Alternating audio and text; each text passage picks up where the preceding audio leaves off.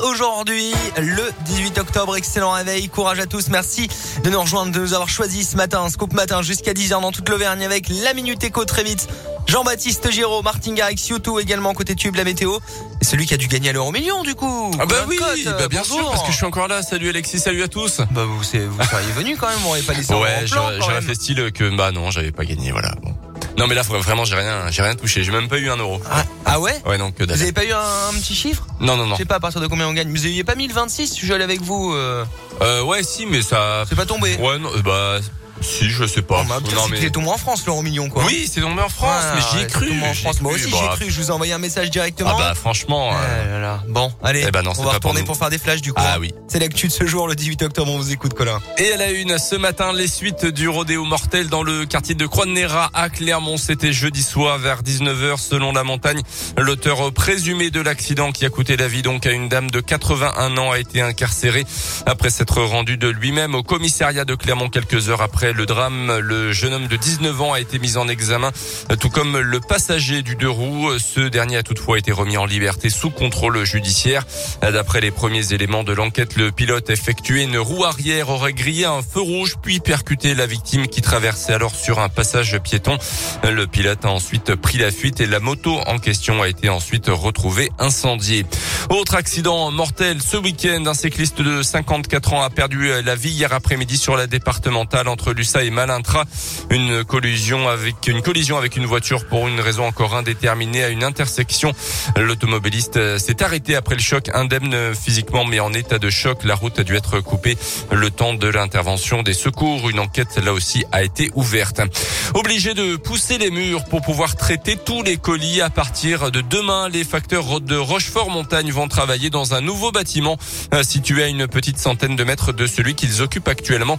13 communes de Cessa à Orcival sont desservies par le centre de distribution de Rochefort, euh, ce qui représente 4100 foyers et entreprises.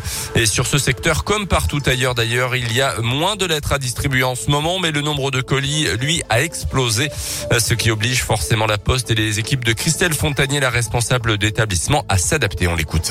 Sur Rochefort-Montagne, par exemple, depuis trois ans, on a connu une hausse de 70% du trafic. Aujourd'hui, en moyenne, les facteurs de Rochefort euh, distribuent 200 colis, quand euh, il y a trois ans, ils en ont distribué 120 Et ce trafic, notamment en période de fin d'année, peut aller jusqu'à 400 ou 500 colis. Dans les locaux actuels, il y a des marches pour accéder à la salle de production et du coup, on ne peut pas euh, utiliser de matériel de manutention pour entrer ou sortir. De ce fait, eh bien, tout se faisait à bout de bras. C'est la raison pour laquelle donc on a euh, fait le choix de déménager dans ce nouveau local.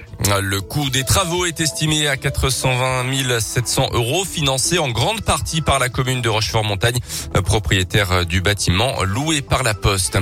Dans l'actu également en France, le début aujourd'hui des états généraux de la justice. Plusieurs réformes sont attendues dans les prochains mois. Les travaux euh, seront pilotés par une commission indépendante présidée par euh, Jean-Marc Sauvé, l'ancien président euh, de la commission d'enquête sur les abus sexuels sur mineurs dans l'église catholique.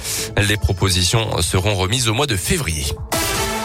Les sports avec le foot et la fin de la dixième journée de Ligue 1. Hier soir, victoire de Marseille contre Lorient 4 buts 1. Dans l'après-midi, succès également pour euh, Strasbourg contre Saint-Etienne. Lyon a battu Monaco, c'était samedi soir. Et puis je vous rappelle évidemment l'exploit du week-end pour le Clermont Foot, vainqueur du champion de France en titre, Lille, au stade Montpied samedi, un but à zéro but d'Ensimba. Clermont qui a désormais 7 points d'avance sur le premier barragiste, le FC Metz, avant de se déplacer à Nantes samedi prochain. Et puis un petit mot de rugby aussi avec une courte victoire de la La première à l'extérieur d'ailleurs depuis le début de la saison. 22 à 20 à Montpellier, Clermont qui recevra la section paloise le week-end prochain. Et on a des places bien évidemment pour ce match à gagner ici sur Radio Scoop, la radio de Clermont. Bon, le classement n'est toujours pas bon hein, pour l'ASM, mais c'est victoire, une victoire quand euh, même. fait du Ouais, bien. ouais, ouais. Excellent week-end de Week-end, sport pour voilà, euh, très, les très, équipes très bon. auvergnates. J'ai regardé euh, Clermont-Lille, Colin, et croyez-moi, on a fait vraiment un match de duc. On Eh ben, peut tant le mieux. dire. On peut le dire, on peut le dire. C'est bien.